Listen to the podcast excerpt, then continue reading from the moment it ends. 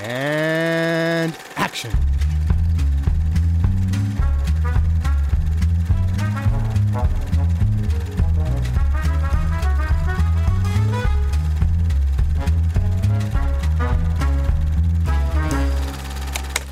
How do you do? My name is Alfred Hitchcock, and I would like to tell you about my forthcoming lecture. It is about the birds and their age long relationship with man. It will be seen in theaters like this across the country. In my lecture, I hope to make you all aware of our good friends, the birds. Theirs is a noble history, and through it all, man has played a conspicuous part. Ich musste mich gerade sehr zurückhalten, F F Vogelgeräusche als Intro zu machen. Grrr, grrr. Herzlich willkommen zurück bei Directed by Alfred Hitchcock. Ich bin Johannes, der Vogel da drüben ist der Luke. Und äh, der andere Vogel in Spanien ist der Ted. Hey, hola. Hola. Und äh, wir sind in Episode 48, reden über den 49. Film in Alfred Hitchcocks ellenlanger Filmografie, Die Vögel, beziehungsweise The Birds. Mit Tippi Hedren, Rod Taylor, Jessica Tandy, Veronica Cartwright und äh, vielen, vielen, vielen mehr. Mehr, mehr? mehr. So rum.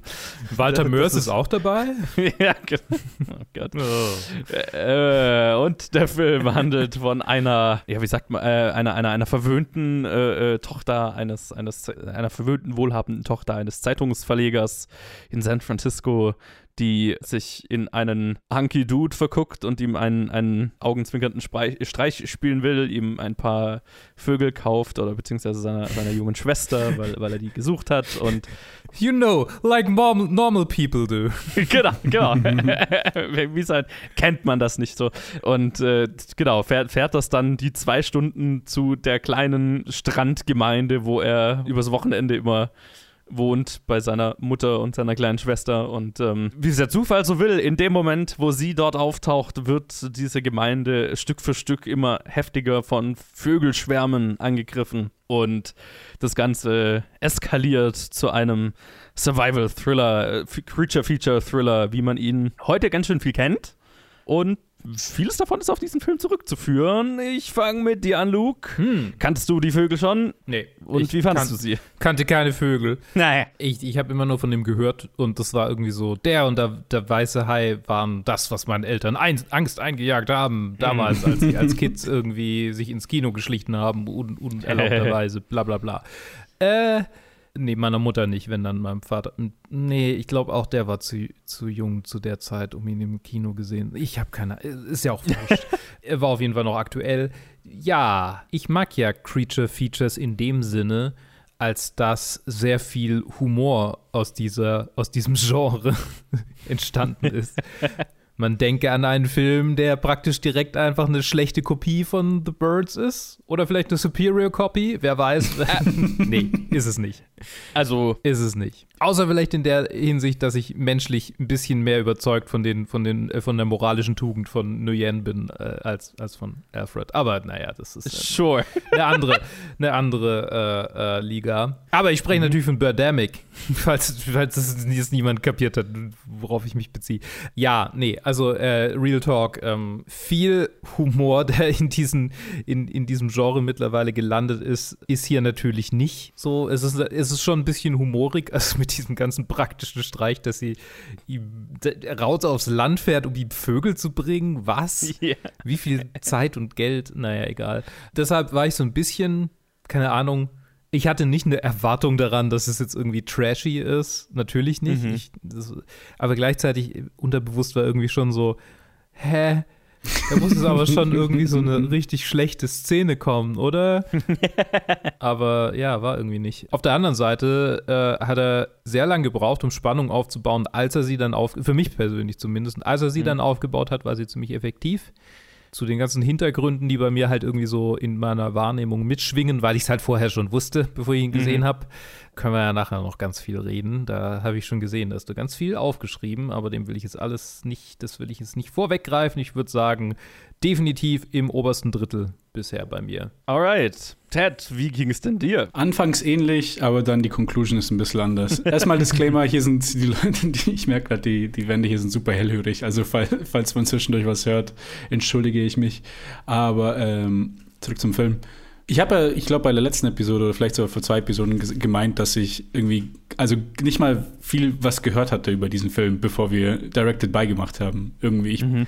Der ist voll an mir vorbeigegangen. Also mir war da überhaupt nicht bewusst, The Birds. Lustig eigentlich. Ja, irgendwie schon. Das war, also, vor allem, jetzt kann ich auch voll sehen, wieso das ein Film ist, der, der im Gedächtnis bleibt. Für mich, ja, ich fand es ziemlich komisch beim Anschauen. Ich war mir äh, nicht, von Anfang an nicht ganz sicher, ob ich das mag oder nicht mag, was ich da gerade sehe. Ich, äh, vieles fand ich beeindruckend und es gab auch zwischendurch immer mal Shots, die wirklich ikonisch sind. Aber letztendlich konnte ich ihm wirklich nicht viel abgewinnen, bis auf dann irgendwie so die, die Endsequenz, die halt dann halt super, super gut ist. Mhm. Aber so über den Film hinweg, nicht, dass ich ihn jetzt als Trash-Movie gesehen hätte, so wie jetzt der Luke gemeint hat. Also da, es gab jetzt auch keine Trash-Scene da. für mich war halt einfach nur so ein bisschen halt öde. Also in dem Sinne, dass er halt für mich auch nicht wirklich Spannung aufgebaut hat, bis halt dann zum Schluss und dann war sie halt irgendwie so komplett aufgedreht auf einmal, als sie dann sich da verbarrikadiert haben. Also, wenn ich nur, wenn ich ein Review über die letzten 15 Minuten geben würde, würde ich sagen, das ist sein, sein ikonischster Film und wenn ich den Rest mit einbeziehe, dann ist es so einer von meinen, von meinem unteren Drittel seiner Filme. Uh, okay. Oder vielleicht so Mittelfeld, bestenfalls. Hm. Alles klar ich hatte den Film schon mal gesehen, war einer der ersten, die ich, glaube ich, von ihm gesehen hatte. Also, ja, ich glaube, Psycho und der waren die ersten zwei, die ich mir mal so auf Blu-ray geholt hatte. Mochte ihn damals sehr, mag ihn immer noch. Im Kontext mit so vielen anderen Hitchcock-Filmen ist er tatsächlich auch bei mir nicht. Also ist er relativ im Mittelfeld gelandet, tatsächlich. Mhm. Einfach weil wir so, weil so viele gute Filme auf dieser Liste inzwischen sind. Ich fühle es mir ganz schön schwer, den irgendwo einzuordnen. Aber, aber ich mag ihn sehr und ich mag ihn dafür, wie experimentell er ist und ich finde, dass manche Experimente funktionieren und manche nicht. Aber da können wir dann gleich noch im Detail drüber reden, weil viel, vieles davon funktioniert für mich. Manches hätte ich mir also ich zum Beispiel, ich hätte mir einen Score gewünscht. so beim zweiten Mal anschauen.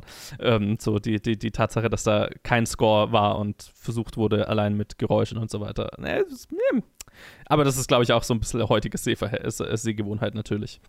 Aber viel, viel hier gefällt mir extrem gut. Also ich bin ja auch sehr genreig, äh, genreaffin und gerade Monsterfilme, Creature Features sind ja, sind ja schon, sind ja schon so, sind ja schon so sehr mein Ding. Und ähm, ich, ich liebe es halt, wie man diesem Film halt die ganzen kommenden Filme anmerkt oder als, also sieht, woher vieles kommt, was dann in mhm. späteren Filmen mir besonders gut gefallen hat. Und ich finde gerade der, der, der letzte Teil, der dritte Akt, baut so richtig schön dieses Gefühl auf, dass ich in solchen Filmen immer suche und so weiter, so dieses ein bisschen Survival-Endzeit-Stimmungsmäßige, ne? Dieses, äh, gerade wo die dann da im Haus hocken, ist schon, ist schon einfach, einfach atmosphärisch, finde ich, sehr stark. Und ich meine, dass der Film natürlich ein, ein Effekt-Meisterwerk ist, da brauchen wir, glaube ich, nicht drüber reden. Beziehungsweise reden wir nachher noch drüber, aber ähm, das ist, äh, das, das dürfte, glaube ich, klar sein, dass das halt einfach jetzt mal aus Sicht der damaligen Zeit betrachtet halt schon ziemlich mindblowing ist, was die da in dem Film gemacht haben.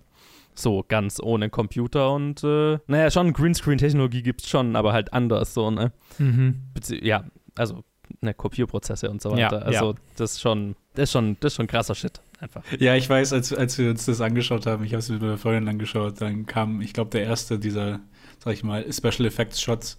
Und mhm. dann habe ich gesagt, oh, ist schon ziemlich beeindruckend. Und sie meinte so, ja, aber ist ja nur irgendwie so super im Post-Greenscreen. Ich so, ja, aber halt, halt ja, 1963 aber, und nicht. Genau. Also und, und, vor allem, was das halt äh, bedeutet hat damals, ne? Da kannst du kannst du nicht im Computer einfach draufziehen, hier, hier diese Farbe raus, bitte. Mhm. Sondern es äh, ganz schön, ganz schön, ganz schön viel von diesen, vor allem von diesen fliegenden Vögeln, ist äh, Frame für Frame ausgeschnitten. Ja, das dachte ich mir. Mhm. Die Vögel, ne, die, die, die, die Kopiemasken für diese Vögel. Das ist schon also einfach, also die Arbeit, die, also die, die, das so viel schon mal gesagt, ne? Die, die Dreharbeiten waren irgendwie ein halbes Jahr und ich glaube, die Visual Effects Arbeiten waren ein Jahr. Also die haben im Prinzip, die Visual Effects Leute haben ein Jahr an diesem Film gearbeitet. Dude. Ja. Das sind ja schon, schon fast heutige, heutige Verhältnisse. Ja, total, ja, total. Ist total vergleichbar mit einem absoluten Visual Effects Massaker heutiger, also heutiger Ausmaße. So, ne, von, von Vorproduktion bis fertiger Film einfach ein Jahr. Ja, also ganz schön, ganz schön krasse Nummer. Und äh, wie immer fange ich an mit etwas, oder fangen wir an mit etwas Vorgeschichte, damit wir so ein bisschen wissen, weil ich, ich musste selber erstmal wieder reinkommen, weil es jetzt schon so lang her ist, dass wir, also wir nehmen das jetzt gerade nach einem neuen Jahr, also im neuen Start, Mhm, Anfang mhm. 2022 auf. Bis ihr das hört, ist wahrscheinlich 2023? ja, fast. Ähm und äh, wir, haben, wir hatten eine lange Pause, deswegen ähm, ich musste erstmal wieder reinkommen und mich, mich dran erinnern. Ach ja, das letzte, was wir besprochen hatten, war Psycho. Krasse, krasse Nummer. Und äh, Hitchcock war danach ziemlich lange auf der Suche nach einem Nachfolgeprojekt. Er hat ein paar Projekte versucht auf die Beine zu stellen. Die meisten, äh, also sie sind alle gescheitert, auf, aus unterschiedlichen Gründen. Ich dachte, ich muss jetzt, ich gehe jetzt nicht auf alle einzeln ein. Waren schon ein paar ganz interessante Sachen dabei, aber ist halt nichts geworden, bis er äh, schließlich Marnie eine Buchadaption bei Universal untergebracht äh, bekommen hat. Mit dem Versprechen, dass dieser Film Grace Kellys Rückkehr auf die Schauspielbühne, zur Schauspielerei sein würde. Und äh, Grace Kelly wollte auch mitmachen, hat ihn aber informiert, 1962 geht's auf keinen Fall. Aber wenn er bereit wäre, auf sie zu warten, dann könnte sie es bestimmt 1963 oder 1964 irgendwann einrichten. Also wurde Marnie wieder in die Schublade geschoben und es musste irgendein anderes Projekt her für die Zwischenzeit. Im August 1962 hat Hitchcock dann einen Zeitungsartikel gelesen über einen Vorfall in Capitola, Kalifornien, in dem tausende Vögel über eine Stadt hergefallen waren und absolutes Chaos hinterlassen hatten. Hm. Und der Vorfall, übrigens, ich glaube, ich habe ich hab das dann schnell recherchiert, da lag es wohl, also sowas kommt schon relativ häufig mal vor, ne, Mhm. dass sowas passiert. Ist halt oft mit irgendeiner Krankheit, Vogelkrankheit Mhm. verbunden. In dem Fall war es irgendwelche, irgendeine, äh, äh, irgendeine Substanz, die durch Algen gebildet wurde und dann in den Fischen waren, die die Vögel gefressen haben und dann sind die alle durchgedreht. So, aber der Vorfall hat ihn erinnert an die eine Daphne du Maurier Gesch- Kurzgeschichte, The Birds, die er in einem seiner, also darüber reden wir in den Aufnahmen nicht so viel, aber er hat ja auch ein Magazin mit seinem Mhm. Namen, also kam raus und auch so, so immer mal so Bücher mit Kurzgeschichten, also Kurzgeschichtensammlungen, Suspense-Kurzgeschichtensammlungen, wo er halt seinen Namen drauf geklatscht hat, so nach dem Motto. Ja. Und er hat sich daran erinnert, dass halt eine von diesen Daphne du Maurier Kurzgeschichten in einem seiner Bücher drin war und das war The Birds. Und dann äh, meinte er, hey, das wäre doch ganz cool, das nächste Projekt zu machen. Er, hatte dann, er hat dann den Autor Evan Hunter dafür angeheuert und hat dem erstmal so eine persönliche Tour durch San Francisco, Bodega Bay und so weiter gegeben, weil er, also das, die Original-Kurzgeschichte spielt in Cornwall, glaube ich, wenn ich mich recht erinnere. Und musste natürlich wieder in die USA verlegt werden. Und er, er hat es ja immer so gemacht, ne? Er hat dann den Autoren irgendwie entweder einen Trip bezahlt oder hat sie selber rumgeführt. Und ähm, viel von dem späteren Drehbuch war dann so durch die Original-Locations inspiriert, also von den einzelnen Mhm. Set-Pieces so, ne? So viel vielleicht mal zu den ersten Hintergründen und über, über alles andere reden wir dann, glaube ich, so im, im Laufe der Episode. Aber fangen wir es doch erstmal an. Was, was war denn so für euch die eindrücklichste Szene oder was, hat, was ist euch am meisten hängen geblieben? Weil ich finde, da gibt es ja einige, über die man reden kann. Am meisten hängen geblieben ist mir, glaube ich, die Szene mit den, mit den Kindern, die äh, quasi aus der, aus der Schule flüchten. ich glaube tatsächlich, weil ich davor schon irgendwie davon gehört hatte, es kann sein, dass meine Mutter mir von der erzählt hat, von der Szene. Mhm. Und ich deshalb irgendwie, die hat, die hat irgendwie so, so einen Klick gemacht und dann dachte ich mir, ah, das ist, das ist die, okay. Und dann am zweiten meisten hängen geblieben ist dann natürlich die Szene, über die ich halt den Hintergrund weiß. Die, die letzte, äh, der letzte Vogelangriff sozusagen ähm, Mhm. auf, auf Tippi Hedrons Charakter. Das einfach, weil ich die ganze Zeit dachte, oh mein Gott, so. Das muss eine, eine Hölle gewesen sein, eine Woche lang. Ja. Äh, naja. Ja, absolut. Uff, ja, das kann ich mir vorstellen. Ähm, ich habe tatsächlich erst zwischen dem Film die ganzen Sachen gelesen. Also Marnie habe ich erst ganz frisch angeschaut, also für die nächste Episode The Mhm. Birds. Äh, als ich The Birds gesehen habe, hatte ich weder was über die Dreharbeiten gewusst, noch halt noch irgendwie, mir war halt gar nichts bewusst. Und deswegen war die letzte Szene dann auch nicht so bei mir hängen, also ich hatte nicht irgendwie die Reaktion, die wahrscheinlich ihr beiden hattet.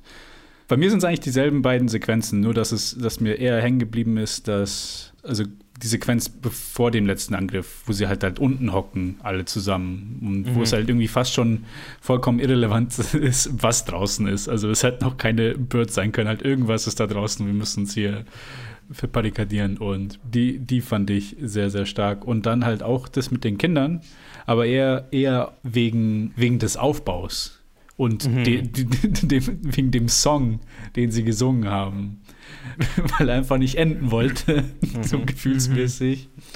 Äh, vor allem mir ist, mir ist bis, bis der Joyce jetzt gesagt hat, ist mir so bewusst nicht aufgefallen, dass, dass der Film keinen Score hatte. Und wahrscheinlich ist dann auch deswegen diese, dieses Kinderlied so herausgestochen. Aber dann war ja. es aber auch so super nervig und ich konnte keine Ahnung. hat mich, also hat bei mir eine, eine Schraube gedreht, aber dann irgendwie so ein bisschen die falsche. Okay. Ich meine, es soll ja nervig sein. Also es ja, ja, ja, Also unsettling. Ich weiß gar nicht, naja, wie man sagen würde. Also, ja, das ist auch der, der, Eins, der Aufbau zwei, ist. Freddy kommt vorbei. Ja, ja. Hat so was in die Richtung. Ja, ne? Ne?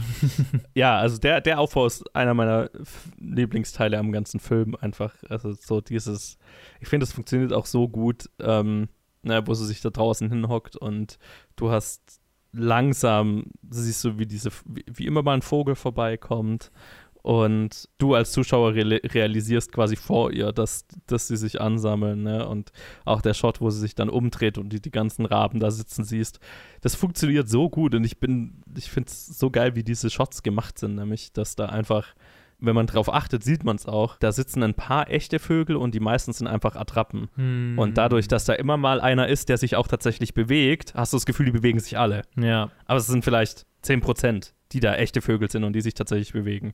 Das ist so ein bisschen wie in der einen Albert Hall-Sequenz, wo sie, ich glaube in, in, dem, in dem ersten The Man Who Knew Too Much, wo sie nur immer mal so flackernde Lichter in, also das Publikum war ja komplett nur ein Foto, wenn ich mich recht erinnere, und sie hatten immer mal so flackerndes Licht oder irgendwas, was halt so eine Bewegung imitiert hat, und dann hast du das Gefühl, da orken tatsächlich Leute, die sich bewegen. Mhm. Einfach weil nur weil du dich gar nicht auf irgendwas fokussierst, sondern in dieser Menge ist Bewegung und dann dein Hirn also, ne, macht da halt, okay, das ist alles Bewegung, was da passiert draus, so hm. doof gesagt. Ja, extrem effektiv. Also ja. mir ist da nichts aufgefallen. Ich war einfach, also ich war wirklich einfach durchgehend immer beeindruckt von, von den ganzen Sequenzen mit den, mit den Vögeln. Ja, das ist schon einfach krass. Und ich meine, diese Szene, wo sie dann das Haus verbarrikadiert haben, ne, und da drin hocken, das ist, das war jetzt, an die hatte ich mich gar nicht mehr so sehr erinnert, zumindest halt, also bevor die Vögel überhaupt angreifen.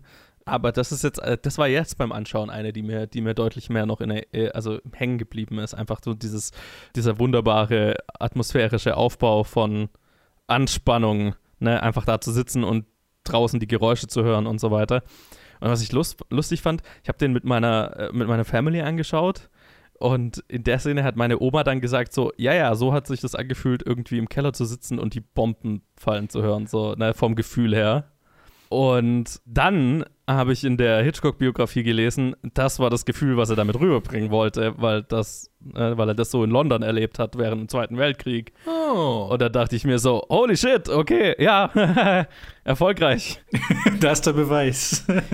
Die Verbindung habe ich gar nicht gezogen. Ja, fand ich krass. Und ist so halt, ne, das ist das, was ich gemeint habe, so was dann, also das ist halt einfach, was jeder Zombie-Film jemals kopiert hat und jedes andere Endzeit-Szenario, jeder andere Endzeit-Szenario-Film so, ne, das einfach sich irg irgendwo verbarrikadieren und drauf warten, dass das was passiert, ist halt einfach schon ein, ein Feeling, das ich in diesen Filmen immer gesucht habe und mhm. ähm, es war ganz cool zu sehen, wo, also ich weiß nicht, ob das da das erste Mal gemacht wurde, aber ne, das ist auf jeden Fall was, was oft zitiert wird. Ja, oft, oft ist, ist es ist das allererste Mal nicht wichtig, sondern halt das erste Mal, wo es halt so gut gemacht wird. Ja, naja, wo es halt den, den Impact hat, dass es äh, mhm. äh, also genug, genug Wellen schlägt, genug, dass, dass es halt äh, inspirierend wirkt. Blöd. Ach, was? Ja. Aber, ne, ihr wisst, was ich meine. Ja, ja. Also, das ist, das ist so eine ganze Generation Filmemacher, ne, die dann gerade äh, aufwachsen, das dann sieht, davon dieses Gefühl mitnimmt und das versucht dann zu reproduzieren später. Mhm. Und das hast du hier, finde ich, ganz oft. Also auch die, der, wo die, das ganze die Szene einfach, wo, wo quasi völliges Chaos in, in dem Kaff ausbricht, ne, in der Stadt wo dann das Benzin ausläuft und dann in die Luft fliegt und dann hast du dieses Pferd mit dem, also mit der, mit der, mit der Kutsche und allem, das dann da die Straße entlang rennt und ich finde, das ist so krass gut gemacht, wie diese gesamte Stadt einfach auf einen Schlag in völligem Chaos versinkt. Und so dynamisch und überall, also du hast auf so vielen Bildebenen passiert irgendwas und es ist einfach komplette Anarchie. Auch das ist was, was ich in so vielen Filmen wieder reproduziert gesehen kannte, einfach schon so, ne? Ja, komischerweise hat es mich an eine komplett andere Art von Film erinnert. Und zwar so an Slapstick, so à la Blazing Saddles, Ja. wo halt dann einfach nur so der Chaos halt passiert. Ich so, ah ja, alles, alle rennen drumherum, irgendwo fängt irgendwas an zu brennen und irgendwo kommt dann irgendein Tier noch und rennt da rein. Also komischerweise musste ich halt daran denken. Ja. Lustigerweise, ich meine, es hat so, also, ne, es hat so, so Screwballiges was. Viel an dem Film, finde ich, hat Screwballige Ansätze, was bewusst war, wie ich dann hinterher gelesen habe. Nämlich Hm. war so der Ansatz, den der Autor und Hitchcock hatten, okay, wir versuchen, oder es war Evan Hunters Idee, äh, wir versuchen einen Screwball-Aufbau, der dann in Horror versinkt, sozusagen. Mhm. Ne, weil Tippi Hedrons Charakter ja so ein bisschen drüber ist und so jemand, der so auf praktische Practical Jokes und so weiter, auf, auf Streiche steht und so. Und dann, um diesen Typ irgendwie kennenzulernen, dann irgendwie versucht, ne, der dem Strauß spielen will, ist schon so ein screwballiger Anfang äh, oder so ein Aufbau, wo du, wo du sehen kannst, wie das weitergehen könnte und dann einfach romantische Irrungen und Wirrungen ergibt, wo dann am Ende irgendwie alles übereinander zusammenfällt, so, ne? Mhm. Nur kommen dann halt Vögel dazwischen. Und äh, ja, also das, das fand ich auch ganz lustig. Also mir ging der Aufbau dieses Mal beim zweiten Mal auch zu lang. Also ich fand, und da habe ich, da habe ich mir halt echt gedacht, okay, da, da habe ich einfach so einen Score ein bisschen schmerzlich vermisst, weil ich fand zwar, es hat sich halt ein bisschen gezogen. Auch weil ich schon wusste, wo es hinläuft. So, ne? Doch, dennoch habe ich viel, was mir an dem Anfang gefällt. Also ich finde die ganze Anfangssequenz in dem Tiergeschäft ist halt super, äh, also ist lustig und charmant und ich finde Tippi Hedren ist auch wahnsinnig gut. Und ich mag so die kleinen Gags, die dann da drin sind. Zum Beispiel, wo sie dann mit den Vögeln im Auto diese Straße entlang fährt und du hast nur einmal diesen Shot, wo diese Vögel sich immer in der Kurve mitneigen. Ah ja, das war, der, der war schön. Ja. Und es ist halt so, okay, ihr habt, das musste ja jemand bauen. Mhm. Da, da hat jemand diesen Käfig gebaut mit der Möglichkeit, diese Vögel zu neigen, nur für diesen einen Shot. Und das wusste ich schon wieder sehr zu schätzen, weil das ist halt einfach, das ist halt einfach so, ein, so, ein, so ein kleiner, netter Gag, äh, für den so viel Aufwand betrieben wurde und der wahrscheinlich, also im guten Teil des Publikums einfach nicht auffällt. So. Aber äh, ja, also die, diese Aspekte fand ich halt total charmant. Bis es dann in den Horrorfilm verfällt. In der Mhm. zweiten Hälfte, ne? Ja, der Teil war, war, war, hat mich schon so ein bisschen, es hätte auch Barbara Streisand spielen können, so ein bisschen. Ja. Echt, also ich habe so ein bisschen ein, irgendwie ein Disconnect zwischen den Teilen tatsächlich. Also ich habe Mhm. an denen gar nicht mehr so richtig gedacht, als wir es angefangen haben, drüber zu reden. So, so als quasi so sein eigen, also so die Mut war gar nicht mehr so da, weil ich ein bisschen vom nächsten Film, über den wir reden werden, jetzt so, so noch so eher noch die Nachwirkungen habe, als jetzt vom ersten Teil. Also es ist quasi so gefühlt schon so viele Arcs her, dass ich, dass ich äh, gar nicht mehr so dieses, diese lighthearted Comedy so richtig spüre. Ein bisschen schade. Verstehe. Ja, ja. Aber happened. Ja, genau. Ja, puh. Aber ich glaube, ich glaub, ähm, es, es ist erfolgreich darin, eine Fallhöhe zu erzeugen. Also eine ziemlich, ziemlich gute Fallhöhe tatsächlich. tatsächlich. Ja, ich, ich finde auch, dass, also ich, ich, ich sag mal so, ich finde die Chemie zwischen Tippi Hedren und, wie heißt er, Rod, Rod Taylor, oder? Ist es doch? Äh, Äh, Rod Taylor, Ja. genau. Also die, die reicht, die ist gut genug, um das Ganze bis zu dem Punkt zu tragen, wo, wo, wo es dann einfach eskaliert. Also ich, ich glaube, mehr hätte ich von den beiden dann auch nicht gebraucht. Ich glaube, genau da spalten wir uns. Ich glaube, für dich war sie gerade noch so gut genug und für mich hat da halt noch ein bisschen was gefehlt und dann das halt ja, so quasi ist immer more, es wurde immer mehr tedious, bis es halt wirklich interessant wurde für mich und für dich hat es halt gelangt, um halt das auszuwarten quasi, quote unquote, also nicht Ah, ich weiß auch nicht. Also das, hat- das wollte ich vor allem ansprechen, dass halt die Chemie halt für mich gar nicht gelangt hat zwischen den beiden. ja, ich meine, Rod Taylor ist halt kein Cary Grant, so Ja, blöd ja. gesagt, ne? Also Ja. ich, ich fand Tippi Hedren äh, total gut. Ich hatte das Gefühl, er ist halt so ein bisschen, ja, er ist halt so ein gefühlt so ein St- Standardcharakter aus dieser Zeit. Also, ne, ich weiß nicht, wie ich sagen soll. Das ist halt so Handsome Leading Man Nummer 5. Chad. Ja, irgendwie er ist schon. ein Chad halt einfach. er ist ein Champ.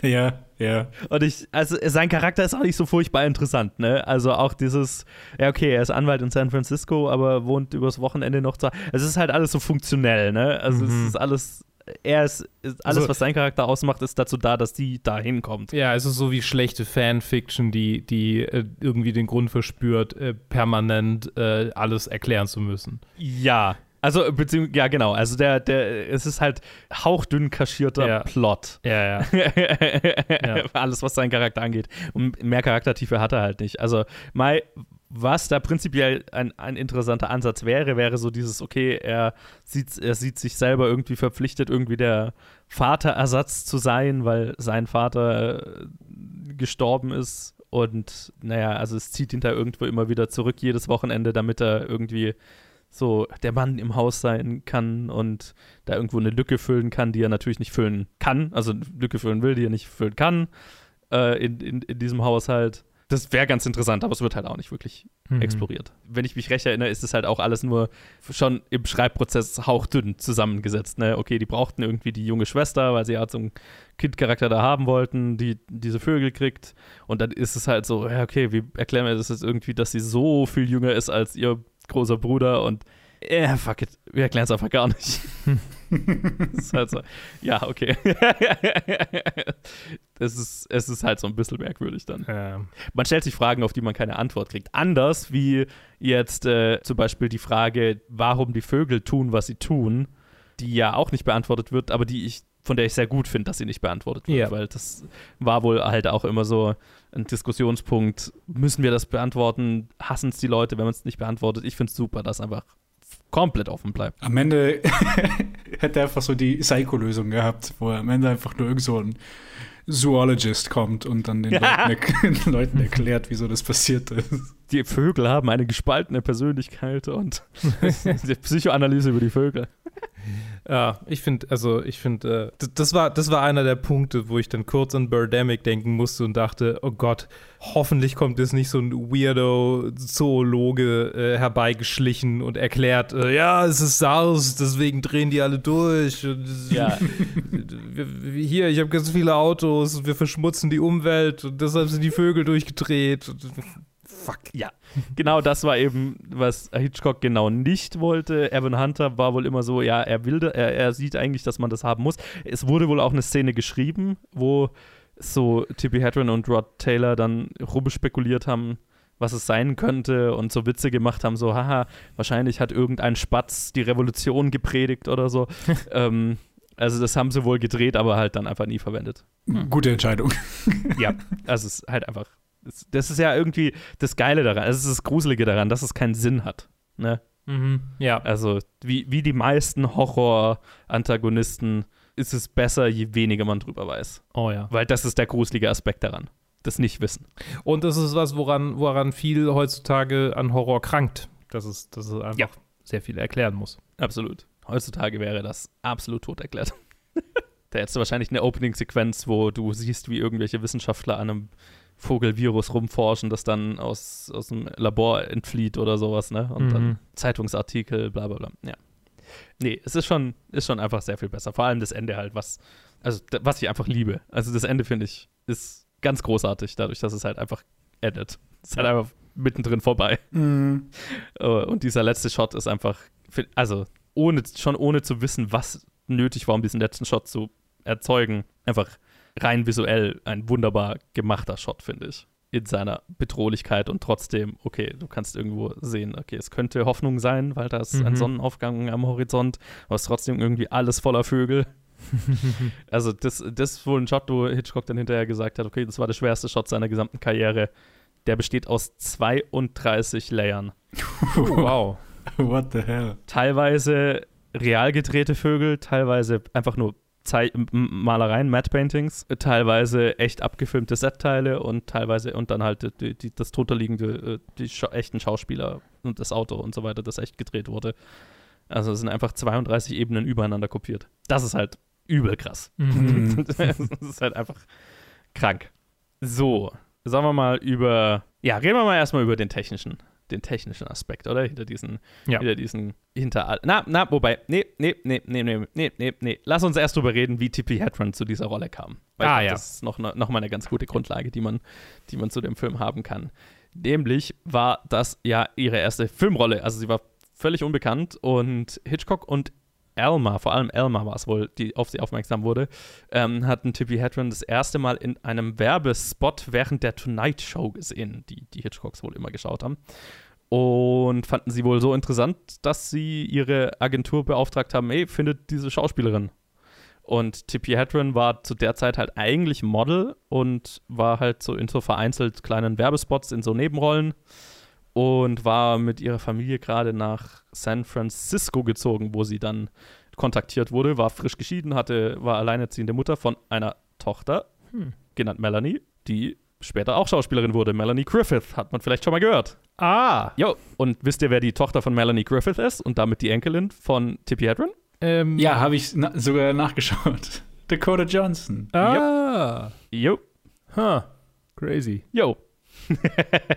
Ziemlich abgefahren.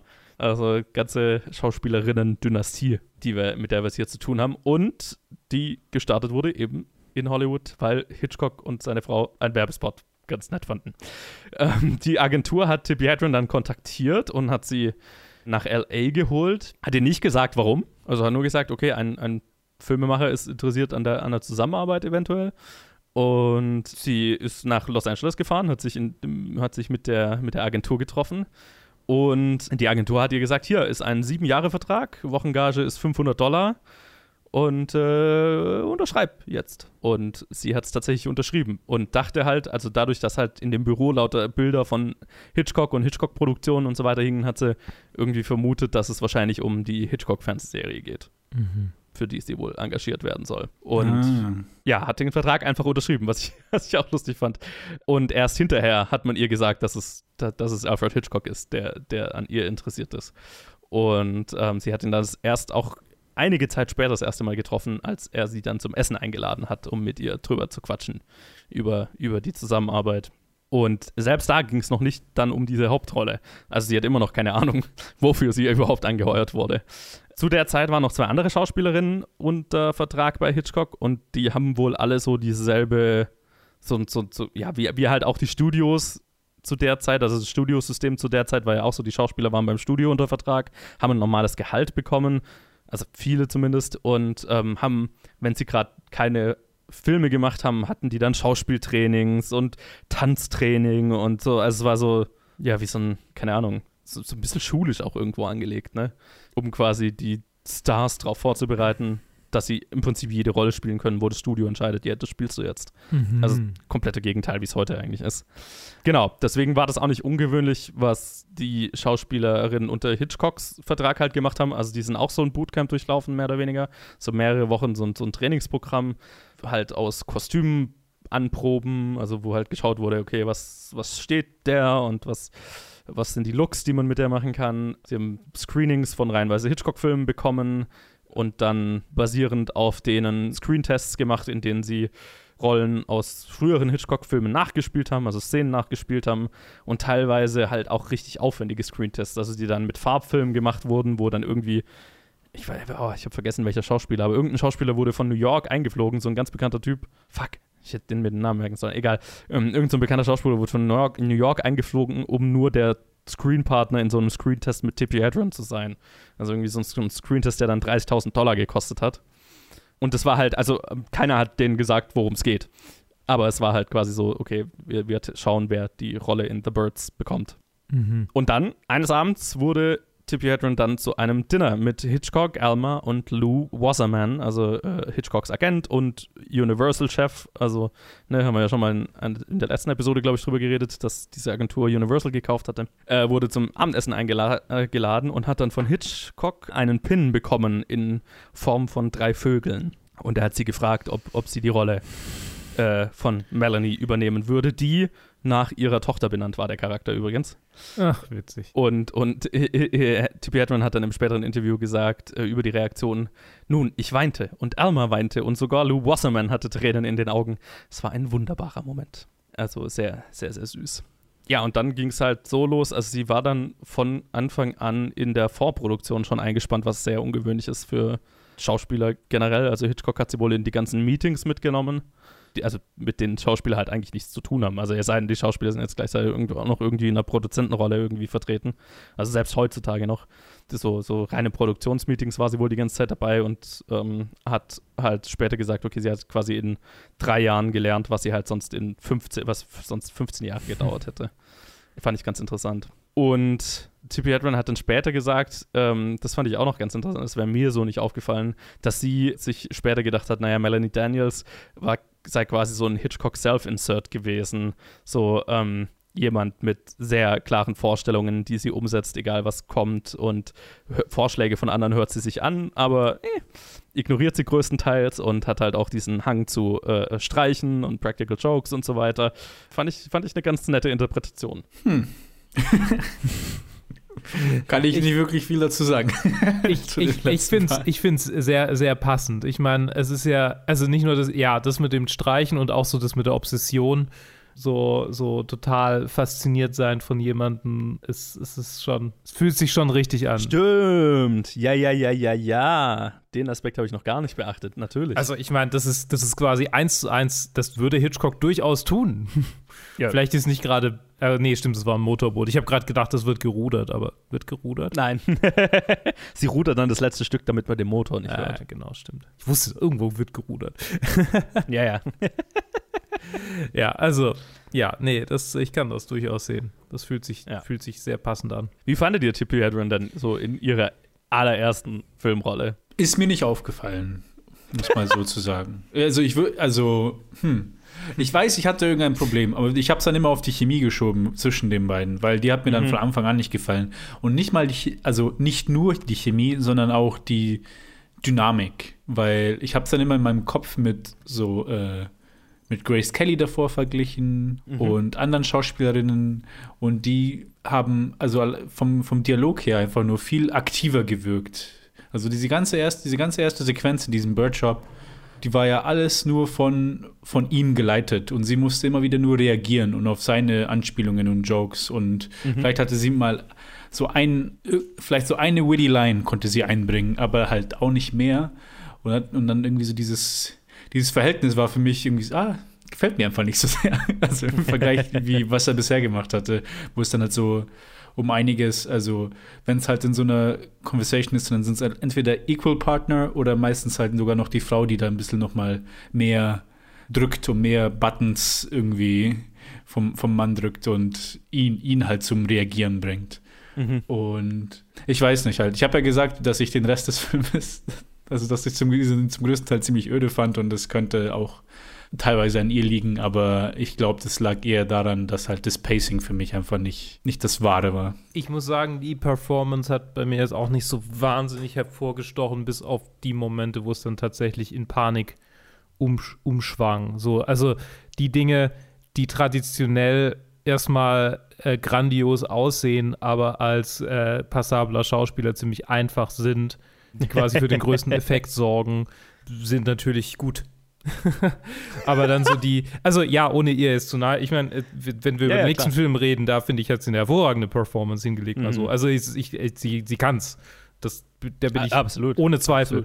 Ähm, ja. Aber das ist halt, ich meine, es ist ihre erste Performance in einem, in einem Spielfilm. Und äh, ich meine, dass sie so viel gelernt hat in dieser Zeit, wage ich überhaupt, also bezweifle ich überhaupt nicht, weil, also so gefühlt ist gar nicht so viel Platz in einem Menschen, um quasi eine hervorragende Performance hinzulegen und so viel gleichzeitig zu lernen. Also ich habe so das Gefühl, es mhm. ist so ein bisschen sie als Mensch war vielleicht überladen, äh, deshalb war es dann, dann so. Äh, auf der anderen Seite, das, was Ted meint mit diesem, ähm, also, also äh, um es kurz zu machen, äh, ich finde ihre Performance okay. Das, was Ted hervor, hervorgehoben hat, mit diesem passiven, das finde ich eigentlich ganz spannend, wenn man das wieder äh, aus dem Hitchcock Self-Insert-Aspekt äh, betrachtet. So ein bisschen in der Beziehung ist er nicht derjenige, der die Zügel in die Hand nimmt erstmal, sondern erstmal so ein bisschen mhm. der, der beobachtet und, und dann halt quasi so so für sich, also nicht interagiert in der Beziehung, sondern quasi irgendwelche Dinge, irgendwelche Tatsachen schafft und damit die Grundlage für die Interaktion legt. Aber das ist schon sehr. beobachtet so viel. Ja, einfach ja. nur, ne? Ganz viel von, von der Beziehung ist, sie versucht einen Streich zu spielen und beobachtet dann die meiste Zeit. Ja. Erstmal. Ja. Also sehr spannend, ist, sehr ja. spannender Aspekt. Mhm. Ja, das stimmt. Es ist auch viel mehr drin, als ich gedacht hatte. Ja, ich finde ich find sie, ich find sie ziemlich gut, vor allem halt dafür, was die Rolle halt ist, die jetzt nicht so viel verlangt, sage ich jetzt mal. Mhm. Also, und ich finde es halt auch interessant in dem Kontext, dass ähm, Hitchcock ja durchaus versucht hat, so eine neue Grace Kelly aus ihr zu machen. Mehr oder weniger, also so vom Kostüm und Frisur und Ja. dem ganzen Schmuh. Und halt auch von der, von der Regiearbeit wohl halt hatten die so ein Ding laufen bei dem Film, dass er ihr im Prinzip alles einfach angesagt hat, bis auf die genaue Mimik und Gestik und Bewegungsabläufe und ich finde, dafür kommt ihre Perso Pe- Performance ganz schön organisch rüber, Okay. was halt auch super hölzern wir- wirken könnte, finde ich. So, wenn man einfach exakt nachbaut, was jemand einem vorgibt. So, ne? Also, das wäre jetzt nicht mein Ansatz an Schauspielarbeit. Was aber auch überraschend ist, dass Hitchcock das so gemacht hat. Also mit Ja. den Sachen, die ich von ihm gehört habe, von wegen so, ja, halt, lass halt die Schauspieler machen. Absolut. Normalerweise. Und das ist eben auch, das ist ganz interessant an dem Doppelpack, das wir heute aufnehmen, nämlich dem und Marnie, wo er das bei ihr beides mal gemacht hat. Und ja, mit, mit unterschiedlichen Outcomes. Sagen wir es jetzt mal so. Hm, weil bei dem ja. Film hier hat sie es absolut, äh, ne, hat sie es mitgemacht und so weiter, weil ähm, sie halt auch gemeint hat, naja, ich hatte halt einfach, ich habe keine Ahnung, ich war noch nie am Filmset, ich mach, was du sagst, so, ne? Ja. Das, äh, ah, und das hat wohl einfach funktioniert. So, die Zusammenarbeit. Und das kann ich schon sehen. Und dafür, finde ich, kommt sie ziemlich charismatisch rüber und funktioniert es. Aber natürlich ist sie halt einfach keine Grace Kelly und der Versuch, sie zu einer zu machen, ist halt einfach auch zum Scheitern verurteilt, so, ne? Weil das ist offensichtlich nicht das, was sie tu kann und tun sollte. Ja. Ja, vor allem nicht in dem ersten Film. Ja, ja. Ich muss sagen, ich möchte noch mal kurz ansprechen, oder möchte mal kurz ansprechen, das ist mir jetzt gerade so aufgefallen, dieser emotionale Kern zwischen dem, dem Sohn und der Mutter, der dann quasi so am Ende resolved wird. Oder ja, nicht nur dem Sohn an der Mutter, sondern auch äh, Melanie äh, und der, der, der Mutter, die quasi dann in diese Beziehung so ein, ein reinkommt. Das hat für mich Mhm. überhaupt nicht funktioniert.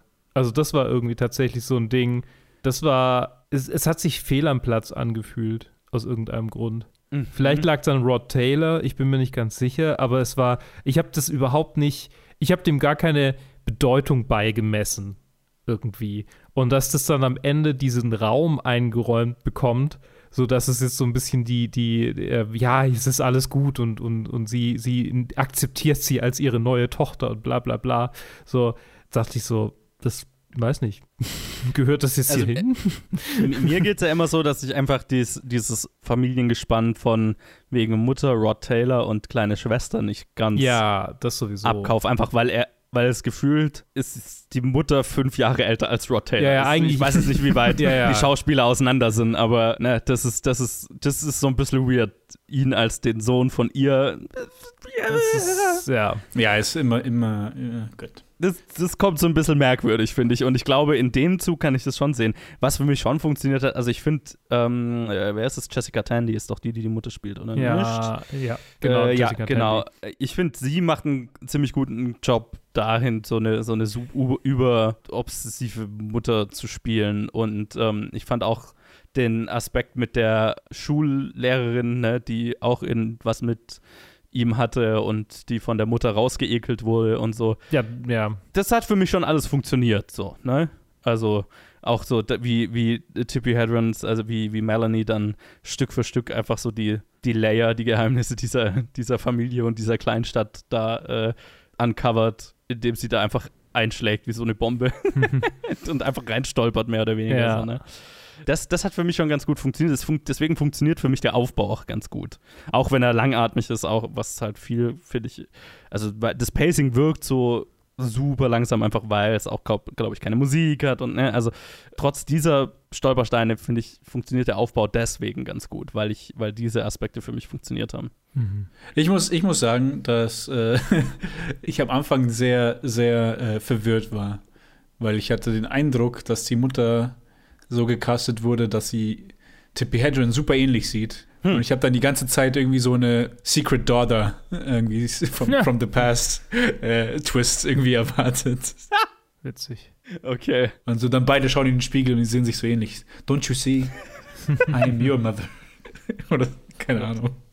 Ich habe mir einfach viel dazu gedichtet, weil ich halt, keine Ahnung, ich war ein bisschen halt gelangweilt an vielen Stellen. Ich merke schon. Aber ja, also ja. Aber äh, genau, also diese, diese Beziehung finde ich ist so ein bisschen fragwürdig. Ich finde aber, ja genau, Jessica Tandy ist ganz gut. Also nicht nur darin, sondern auch in der Szene, wo sie dann den, zum Beispiel den toten Nachbar findet und so.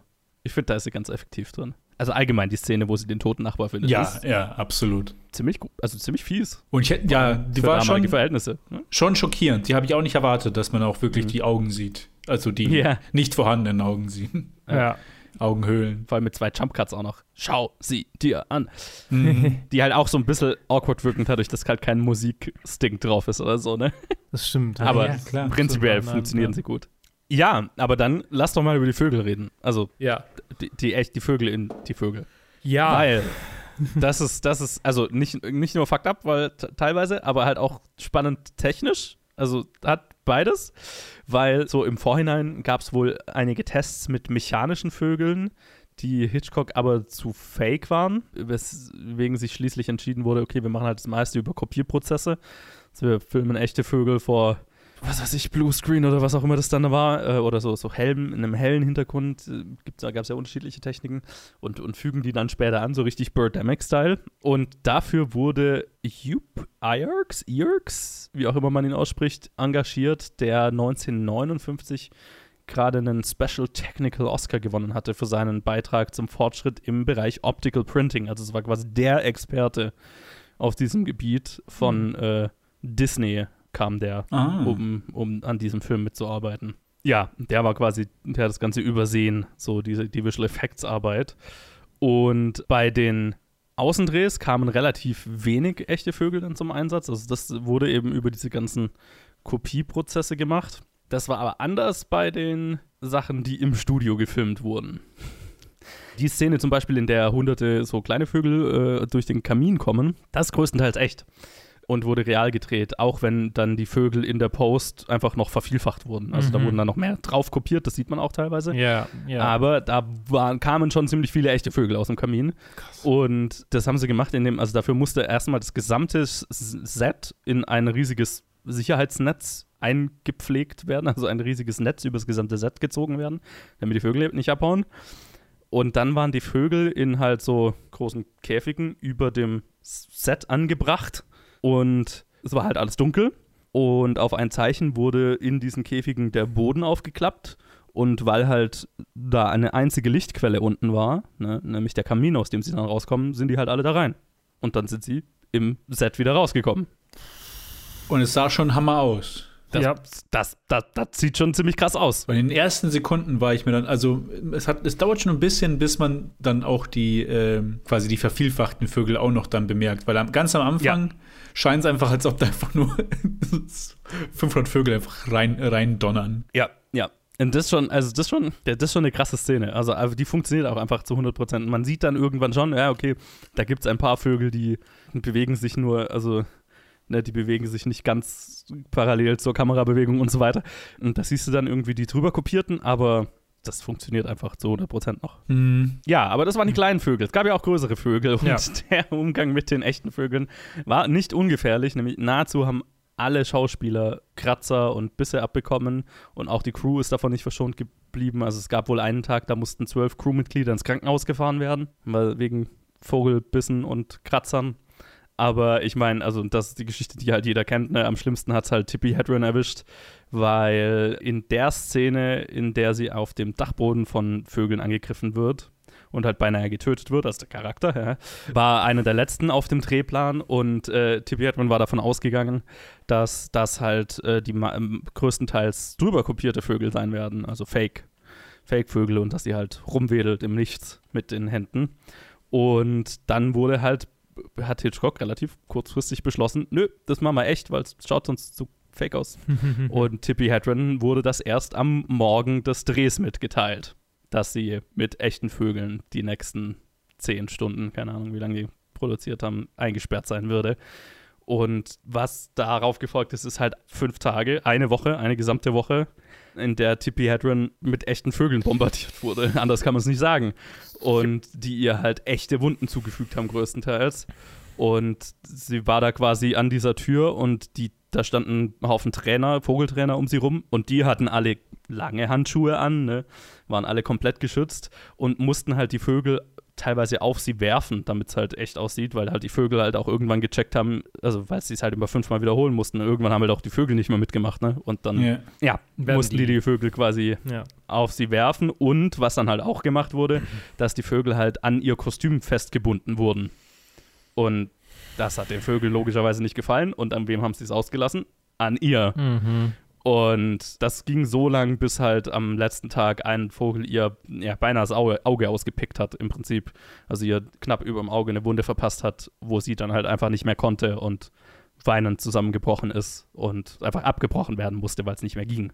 Also ganz, ganz, ganz üble Nummer. Und Hitchcock selber hat halt wohl einfach an den Drehtagen sich nur am Set blicken lassen, wenn es halt wirklich gedreht wurde und ist zwischendrin immer in seinem Büro verschwunden. Also wie halt immer, wenn ihm irgendwas unangenehm war oder konfliktscheu wie immer, ähm, hat es halt einfach ignoriert.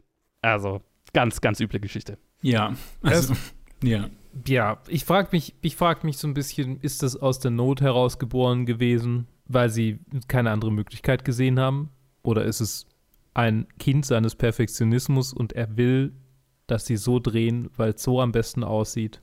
Das ist so ein bisschen, was mich umtreibt.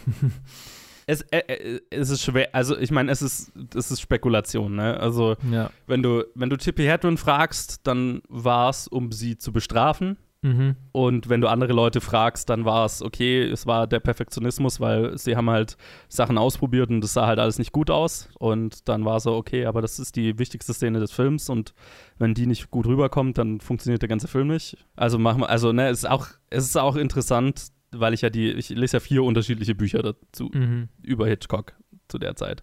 Und es gibt noch viel mehr. Und es ist sehr interessant, wie super unterschiedlich unterschiedliche Autoren diese Geschichten und vor allem das, was auch beim nächsten Film passiert ist, interpretieren. Ja. Also da gibt es da gibt's die Versionen, es gibt ein Buch, das von Donald Spoto heißt da, glaube ich, der Autor, das ist quasi so das Buch für alle, die in Hitchcock das größte Monster der Filmgeschichte sehen wollen, ne? Also das ist absolut auf, ähm, okay, das ist alles bösartig gewesen und ist alles, ähm, ne, also um, um sie zu bestrafen gewesen und er war versessen auf sie und so weiter. Mhm. Finde ich es ein kritisches Buch, einfach weil es auch faktische Fehler drin hat. Und dann gibt es die absolut, das lese ich auch da parallel, dann gibt es die absolut, die von Patricia Hitchcock autorisierte Biografie, Mhm. die nirgendwo ein Problem sieht. Und in der hauptsächlich Leute zur Sprache kommen, die sagen, ja, es war halt, na, es war anstrengend, aber es war ist nicht so schlimm, wie es erzählt wurde und so weiter. Äh, Und dann gibt es die, die halt irgendwo dazwischen versuchen. Aber alle spekulieren halt nur rum. Und Ja. die Antwort gibt es halt einfach nicht. Also, naja, er ist tot, den kannst du nicht fragen, ob es dir jemals erzählt werde, hätte. Nee, mhm. fragwürdig. So, meine Interpretation ist so ein bisschen, dass es hier schon eher noch, glaube ich, dem Perfektionismus geschuldet ist und dem, okay, ist dann auch der Film wichtiger als die Gesundheit der Darsteller und, und der Leute darum. Und die abgefuckten Geschichten gegenüber Tippi Hedren und seiner Obsession ihr gegenüber ist dann, was eher mit dem nächsten Film so richtig losgeht, so nach allem, was ich so gelesen habe Mhm. jetzt. Aber, mei, das ist reine Spekulation. Ich glaube, das hängt halt auch, so wie sich Leute erinnern, sind auch so, mit welcher Philosophie gehen sie halt an die Arbeit. Und ich habe auch zufällig heute, hatte ich äh, so, ein, so einen kleinen Ausschnitt aus dem Making-of von dem, äh, vom Herr der Ringe gesehen, vom dritten Mhm. Herr der Ringe. Und da ging es um den Kampf zwischen ähm, den, den Witch King und Eowyn. Und Oh. da war da war es da war es halt anscheinend halt so eine ähnliche Situation von ähm, Endless Takes. Und es war Ja. super anstrengend. Und, und es ging weiter und weiter und weiter. Und Miranda Otto, da, man sieht sie in, man sieht sie in der Footage, während irgendwie so Peter Jackson mit jemandem quatscht, sitzt sie halt so im Hintergrund und heult einfach und kann einfach nicht mehr. Und man sieht dann, hat sie ein Interview und sagt sie so, ja, but it was worth it. So, aber ah, nicht, Also sie ist auch nicht so selber komplett davon überzeugt, was sie Mhm. gerade sagt. Und dann, und dann sieht man am Ende dann noch so, ein, so einen Ausschnitt, wo er neben ihr steht und dann sagt er einfach so, Pain is temporary, Film is forever. Und ich glaube, wer halt mit der Einstellung an, am Set ist immer, der, der, der erinnert sich auch anders an Sachen und dann war es das auch immer wert oder es war halt auch nie anders möglich. Mhm. Also es ist, also ich meine, Erinner- Erinnerungen sind sowieso nie glaubhaft. Also Nein, so viel wie nicht. im Prinzip, man man erinnert sich genau so, wie man sich erinnern will. Also, Also jetzt auch nur, nur mal, um so ein bisschen was vorwegzunehmen von, von dem, was während dem nächsten Film passiert ist, ne? also mit dem sexuellen Übergriff auf, auf Tippi Hedren. Es ist interessant, wie viele Interviews ich dann gelesen habe von Leuten, die gesagt haben, nee, es ist nie passiert und so weiter. Und halt, ja, also es ist weird, dass so viele Leute das behaupt, glauben, behaupten zu können, ohne halt, also Ja. je, bei allem dabei gewesen sein. Also so absurd. Ne? ja, ja, Ähm, absolut. und äh, ja, also es ist halt einfach, jeder erinnert sich halt an das, an, an den Aspekt, der für, für einen selber rausgestochen ist und die Leute, die halt mit Hitchcock befreundet waren und äh, mit ihm super klarkommen, mit ihm schon 50 Filme gemacht hatten, so gefühlt, ähm, natürlich hat, haben die also weniger ein, Pro ein Problem gesehen als andere. So, ne? Aber ja, ich meine, also festhalten kann man, dass es halt einfach nicht okay ist. Also ich Ja. glaube, scheiß, scheißegal, was der Grund war oder was, was gemacht, also ne, was die Hintergründe sind. Es ist, also es geht halt einfach nicht. Es Ja, ist ja. halt einfach nicht, äh, also die Gesundheit von Crew und, und vor allem Schauspielern dann auch zu ri- riskieren, ist halt auf keinem Auge in Ordnung. Und Ja, ja. Ich meine, ich Ähm. meine, die ganzen Erinnerungen hängen ja auch nur davon ab, dass, dass es letztendlich nichts Schlimmes passiert ist. Ich meine, wenn ihr Auge Ja. ausgepackt worden wäre, dann würde sich all, dann würden sich alle zurückkehren, so, ja, das hätten wir niemals machen dürfen und dann haben wir uns dazu verleiten lassen, wieso auch Mhm. immer. Aber da halt irgendwie, also da sie, da halt glücklicherweise niemand schwer verletzt wurde, Mhm. hat man halt Ja. dann noch mal so den Drang zu sagen, ja, okay, es ging halt nicht anders, war, war okay in, in dem Fall oder sowas. Ja, oder halt auch nicht so, also, ne, die meisten haben halt gesagt, naja, es, war, es ist nicht so schlimm, wie es in der Presse berichtet wurde. So, Mhm. Es war nicht Mhm. so schlimm, wie es in der Presse berichtet wurde. Und klar, kann, kann natürlich sein. Aber, mei, ich, ich bin immer so ein Freund davon, okay, ich lese mir die, die, die, die extremsten Seiten durch und das, die Wahrheit liegt wahrscheinlich irgendwo dazwischen so. Ja, Äh, ja. Mit allem. Es ist garantiert nicht so schlimm, wie es die schlimmsten Berichte aussehen lassen und es ist garantiert nicht so harmlos, wie es andere sagen. Also irgendwo dazwischen ist es, wir werden es halt Ja. nicht wissen. Wir werden sich nicht mehr rausfinden. So ist es immer. ja. Womit machen wir weiter?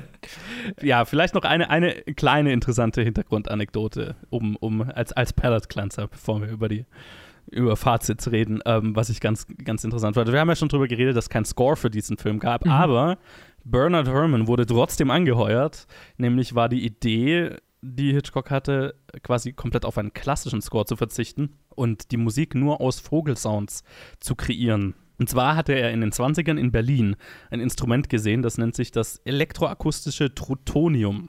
Habe ich gegoogelt, gibt es wirklich. Ist ein Vorgänger der heutigen Synth äh, Synthesizer, äh, erfunden in Deutschland von Friedrich Trautwein und weiterentwickelt von Oskar Sala. Und Oskar Sala war noch, hat noch gelebt und war noch in Berlin und den haben sie quasi dazugeholt und er hat sich bereit erklärt zu helfen, um den Score in Anführungszeichen zu machen. Und das war quasi eine Kombination aus realen Vogelsounds und elektronisch bearbeiteten Vogelsounds. Ne? Verzerrten Mhm. mehr Hall, mehr Bass, was weiß ich, was sie halt damit gemacht haben. Und das ist die, diese konstante Gro- Geräuschkulisse, die man quasi hier immer hört, ist ein Vogelorchester auf einem Treu ne, Trutonium gespielt. Wow. Alright. Ja, das fand ich auch ganz interessant so zu lesen ähm, in dem Truffaut-Interview-Buch. Äh, hat Hitchcock dann so ein bisschen drüber geredet, dass er dann, naja, und dann äh, jetzt, äh, früher hätte man das alles nicht machen können, aber jetzt haben wir ja die Möglichkeit mit elektronischer, elektronischen Sound Sounds und so weiter, äh, da viel mehr, viel mehr zu machen. Und das ist das erste Mal, dass ich so, also das früheste, was ich jemals gelesen habe, wo, wo jemand, ein Filmemacher quasi drüber redet, ah, wir haben jetzt elektronische Sounds und so weiter, was wir einsetzen können und dass das eine ganz andere Ebene noch schafft, also so frühes Sounddesign sozusagen. mhm. Das fand ich ganz, fand ich ganz interessant. Hm. Ja.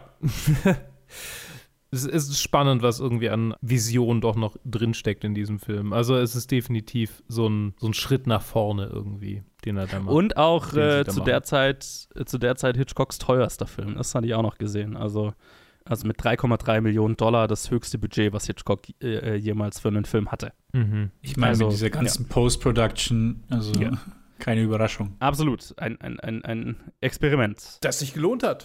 Jein, jein, weil als der Film rauskam, wurde er von den amerikanischen Kritikern, Kritikern ziemlich äh, zerrissen. International wurde er eher gefeiert, äh, aber mit einem 5 Millionen Dollar Einspielergebnis Oh. war für Universal eher eine Enttäuschung. Oh. Also wurde er, also er hat schon schwarze Zahlen geschrieben, aber halt jetzt nicht, also Blockbuster-Zahlen, die man von so einem Investment sich erwartet, sage ich jetzt mal.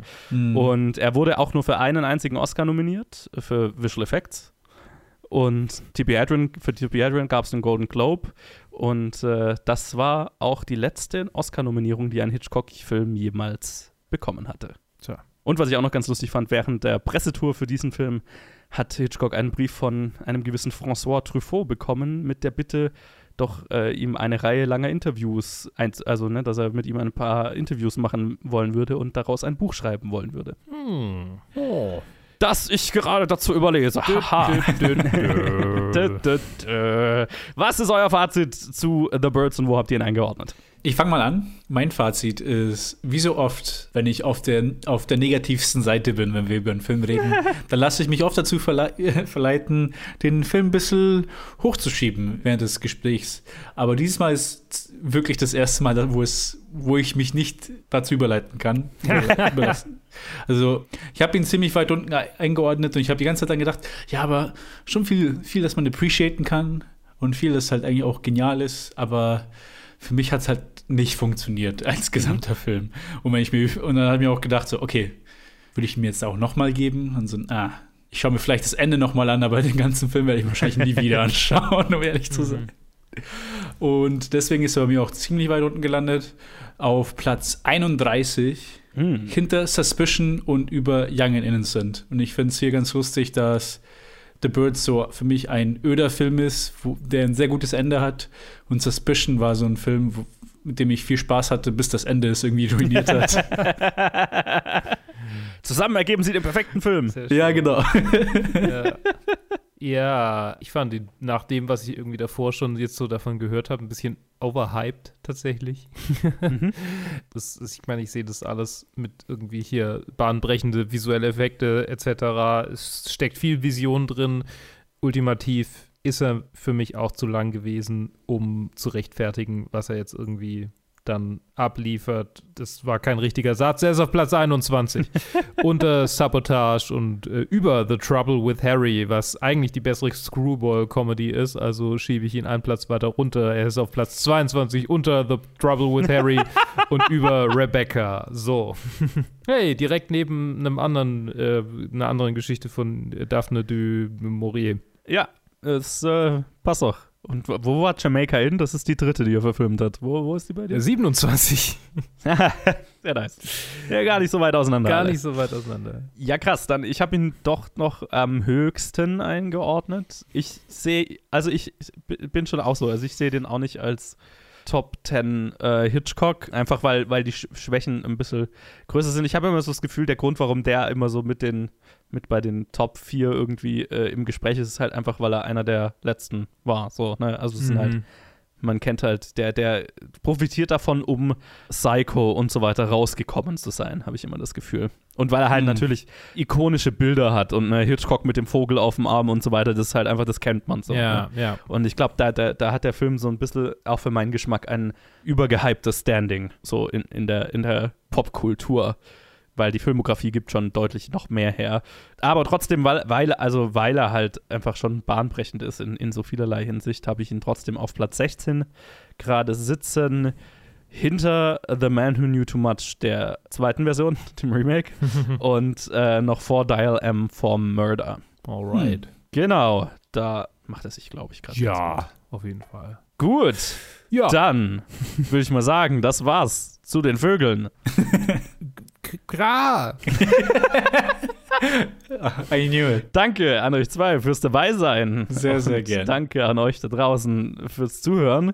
Wir hören uns dann nächste Woche in Episode 49 wieder zu Marnie und äh, wahrscheinlich sehr viel mehr Hintergrundgeschichte als Film. Mal schauen. Wir hören uns dann äh, bis zum nächsten Mal. Alright. Bis dann. Tschüss. Bye.